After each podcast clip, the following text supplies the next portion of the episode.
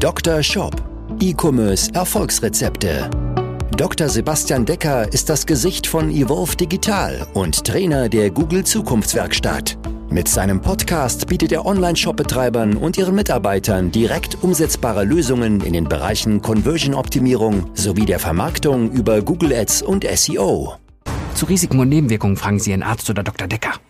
Welcher Google Ads ROAS bringt den maximalen Profit, also den maximalen Gewinn für dich? Genau darüber möchte ich jetzt mal hier sprechen, weil Boah, das wird immer, eigentlich immer falsch gemacht und immer falsch verstanden, sowohl von erfahrenen Online-Shop-Betreibern als auch von Leuten, die vielleicht noch irgendwo am Anfang stehen und ein paar 10.000 Euro Monatsumsatz machen, aber auch sogar von erfahrenen Agenturen. Denn die Online-Shop-Betreiber, E-Commerce-Unternehmer, also du im Grunde, ihr gibt ja der Agentur vor, anhand welcher Kennzahl der Erfolg bemessen wird. Und ganz oft wird wenn wir jetzt mal auf Google Ads, Meta Ads oder was auch immer gucken, wird geschaut, wie ist denn der ROAS der Anzeigen?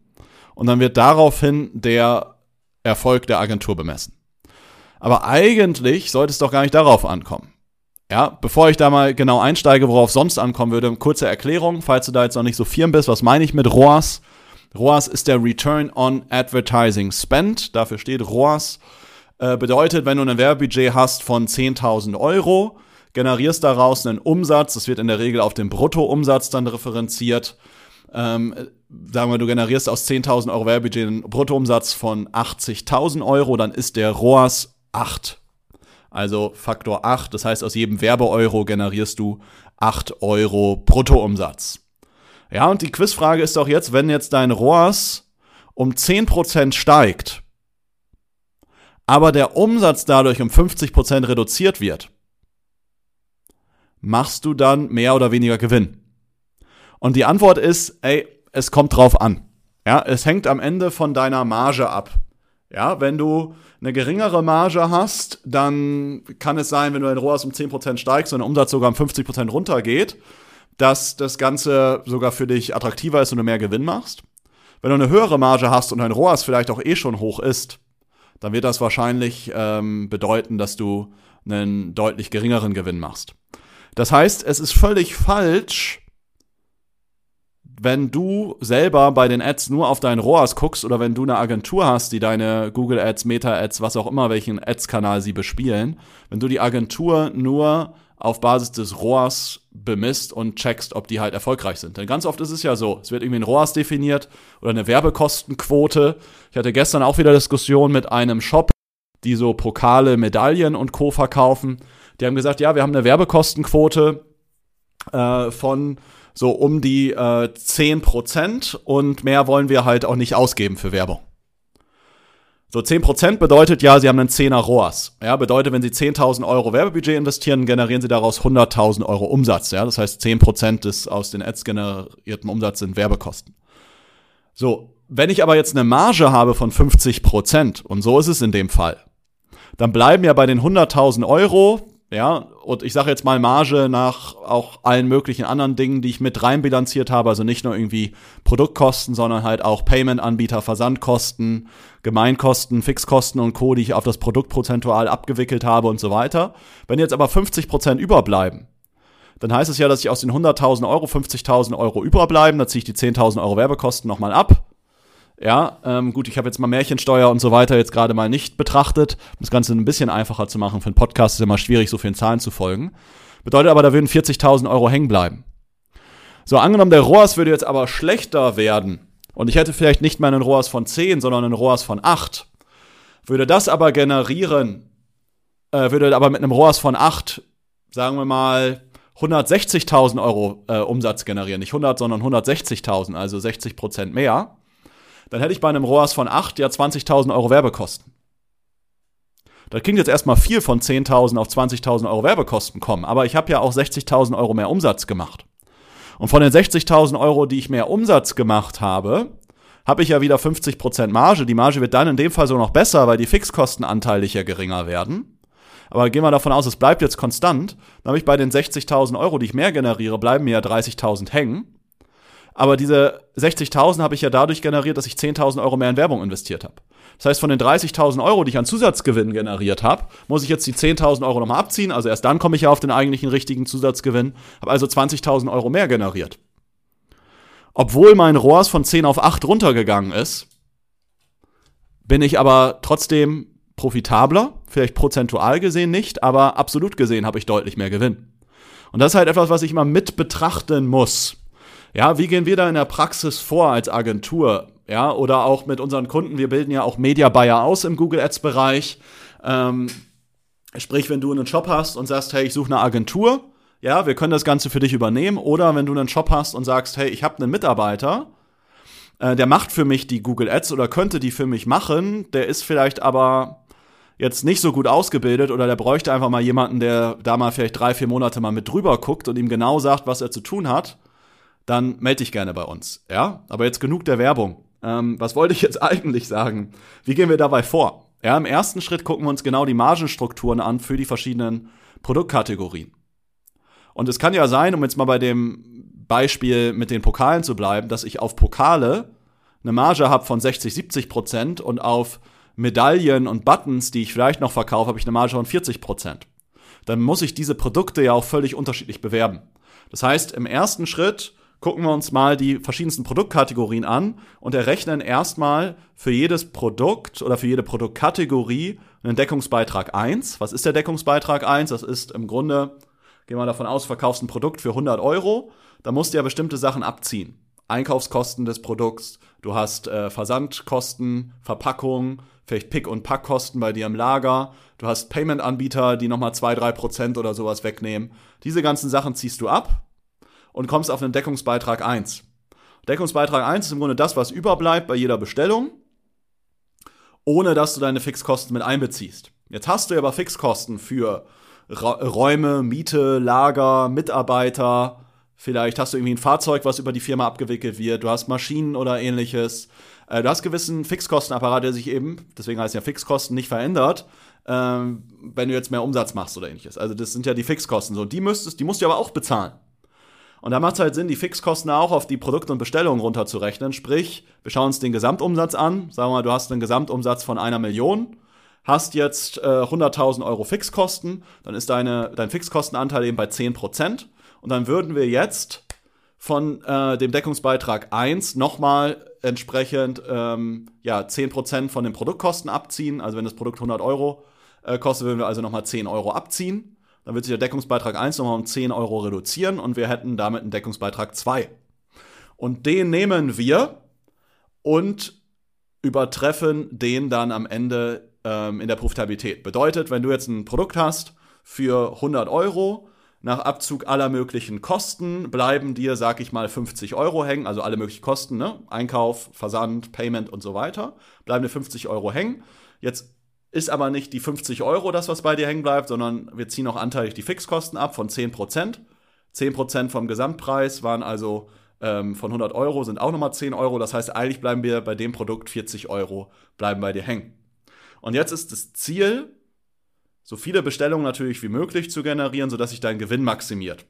Dein Gewinn maximiert sich halt nicht auf Basis von einem bestimmten ROAS-Wert, sondern immer auf Basis des ROAS, aber in Bezug auf den Umsatz, den ich daraus generiere. Es gibt einen Mindest-ROAS, den ich erzielen muss, logisch. Ja, wenn du jetzt äh, 40 Euro aus einer 100 Bestellung generierst, aus einer 100 Euro Bestellung, dann ist dein Mindest-ROAS 2,5, das ist dann der Break-Even-ROAS. Ja, weil wenn ich äh, 40 Euro in Werbung investiere, bin ich Break-Even für eine Bestellung, ja. Ähm, und in der Regel sollte es auf der Erstbestellung halt irgendwo da drüber liegen. Ja, weil dann hast du auch kein Problem mit dem, mit dem Cashflow in der Regel. Ein paar andere Sachen, die man da berücksichtigen müsste, aber das ist eigentlich die Strategie, die wir da entsprechend verfolgen. Ja, und so gehen wir da ran und hinterfragen erstmal all die Sachen und machen einfach nicht nur, ich sage jetzt mal stumpfes Media Buying, wo wir sagen, das ist der ROAS auf dem Gesamtkonto und den optimieren wir. Es gibt ja auch noch andere Stellschrauben, zum Beispiel eine Kundin, äh, Grüße gehen raus an Bettina, Butzi Deal, die verkaufen im Grunde verschiedene Babytragen ähm, aus, äh, kommen aus Österreich. Und Deal ist einfach eine starke Marke. Ja, die waren bei ähm, der österreichischen Show von Der Höhle der Löwen. Zwei Minuten, zwei Millionen. Und Dadurch sind sie auch relativ bekannt, sind mittlerweile auch relativ bekannt, sind in Wien und so weiter. Bedeutet, die Marke wird relativ viel auch gesucht. So, jetzt ist natürlich auch die Frage auf Google Ads Ebene, ist mir der Kunde, der zum Beispiel Buzidil eingibt und dann kauft, genauso viel wert wie jemand, der bei Google eingibt Babytrage und dann kauft? Mir als Online-Shop-Inhaber wäre der Kunde lieber, der Babytrage eingibt und dann kauft, weil der andere, der Buzidil eingegeben hat, hätte ja eventuell auch einfach organisch gekauft, weil ich organisch für Buzidil oben stehe. Ja, heißt nicht, dass wir nicht trotzdem Markenkampagnen aus verschiedensten Gründen schalten, auch um die Marke zu schützen und so weiter und so fort. Mehr Daten ins Google Ads Konto zu geben, da gibt es verschiedenste Gründe für. Aber ich differenziere, der Kunde, der Babytrage eingibt, ist mehr wert, als den, der Buzidil eingibt, also meine eigenen Markennamen. Und all das sind Sachen, die muss man mit berücksichtigen, wenn man einen Werbekanal macht. Und ich habe es jetzt mal auf Google Ads gemünzt. Ja, das gleiche gilt aber auch für Meta und so weiter muss ich halt einfach nicht nur auf den ROAS gucken, weil das ist eine sehr, sehr wichtige Kennzahl, verstehe mich nicht falsch. Aber man muss die Gesamtsituation von dir als Unternehmen betrachten und auch nicht nur einen ROAS auf dem gesamten Konto, sondern ROAS für bestimmte Produktkategorien. Ja, und ähm, vielleicht sogar einen, äh, einen ROAS oder Budgetverteilung auf Markenprodukte im Vergleich zu Nicht-Markenprodukten und so weiter. All das ähm, sind Sachen, die man mal berücksichtigen sollte und die man auch besprechen sollte, wenn man ein entsprechendes Konto skaliert. Viele Agenturen haben ja zum Beispiel ein Modell, wo sie einfach sagen, ja, ich bin umsatzbeteiligt aus dem Umsatz, der messbar durch dein Google Ads Konto generiert wird. Was ich da ganz oft sehe, dass irgendwo 40, 50 Prozent des Budgets einfach auf Markenbegriffe geknallt werden. Weil klar, bei Markenbegriffen, da ist es super easy, einen ROAS von 20, 30, 40, 50 zu generieren und viel Umsatz aus dem Google Ads Konto rauszuholen. Aber nochmal, wenn jemand deinen Markenbegriff eingibt, hätte der vielleicht auch organisch gekauft, wenn ich es nicht beworben hätte. Das heißt, sich damit zu brüsten und zu sagen, ja, wir haben über Google Ads 10.000 Euro verwaltet und haben äh, 100.000 Euro generiert, aber von den 10.000 Euro sind 2.000 Euro in Markenbegriffe geflossen. Aber da hatte ich dann einen ROAS von 40. Ja, und die, der Rest des Werbebudgets, ähm, die restlichen 8.000 Euro, hatten einen ROAS von 2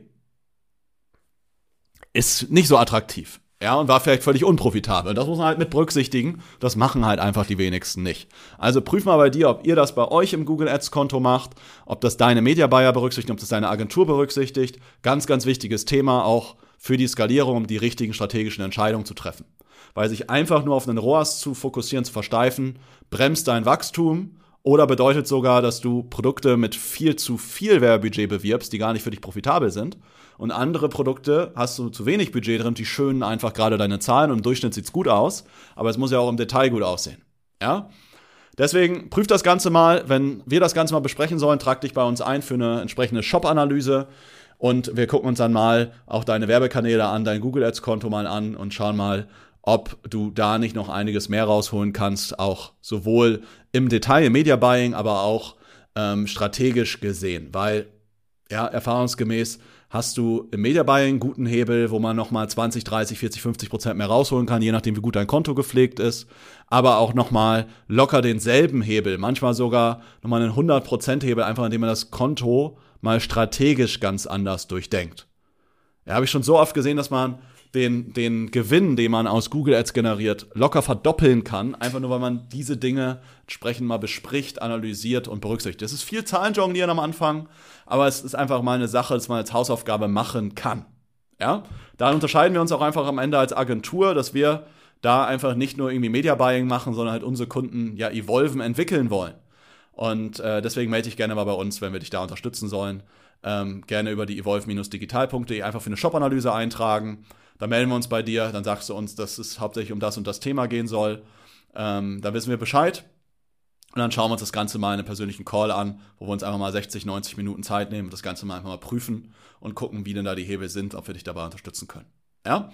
Freue mich da von dir zu hören. Ansonsten, ja, sehen wir uns oder hören wir uns in der nächsten Podcast-Folge.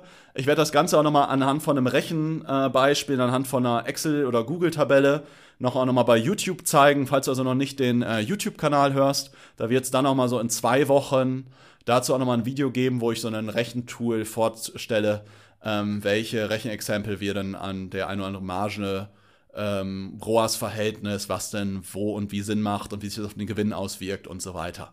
Ja, werde ich da noch ein bisschen anschaulicher machen, ähm, anhand von so einem Tool. Das kann man in einer Podcast-Folge ein bisschen schlechter machen. Äh, von daher schau da gerne noch bei uns im YouTube-Kanal rein, ist auch nochmal in den Show Notes verlinkt. Ja, freue mich da sonst von dir zu hören und sonst freue ich mich, wenn du das nächste Mal wieder einschaltest. Ähm, und falls du es noch nicht gemacht hast, lass gerne auch mal beim Podcast meine Bewertung da. Ich frage da nie nach, ähm, aber ich glaube, falls du hier schon spätestens die dritte, vierte, fünfte Folge hörst, ja, stopp doch einfach gerade mal die Folge oder wenn die Folge durch ist jetzt, Auto durch ist, schreib doch mal eine kurze Bewertung, äh, würde mich freuen. Ja, ansonsten bis bald und bis zum nächsten Mal. Mach's gut, dein Sebastian. Ciao. Dr. Shop, dein Podcast für E-Commerce Erfolgsrezepte. Vereinbare jetzt deine persönliche Sprechstunde und Shop-Analyse über evolve-digital.de-termin. Jetzt auch für gesetzlich Versicherte.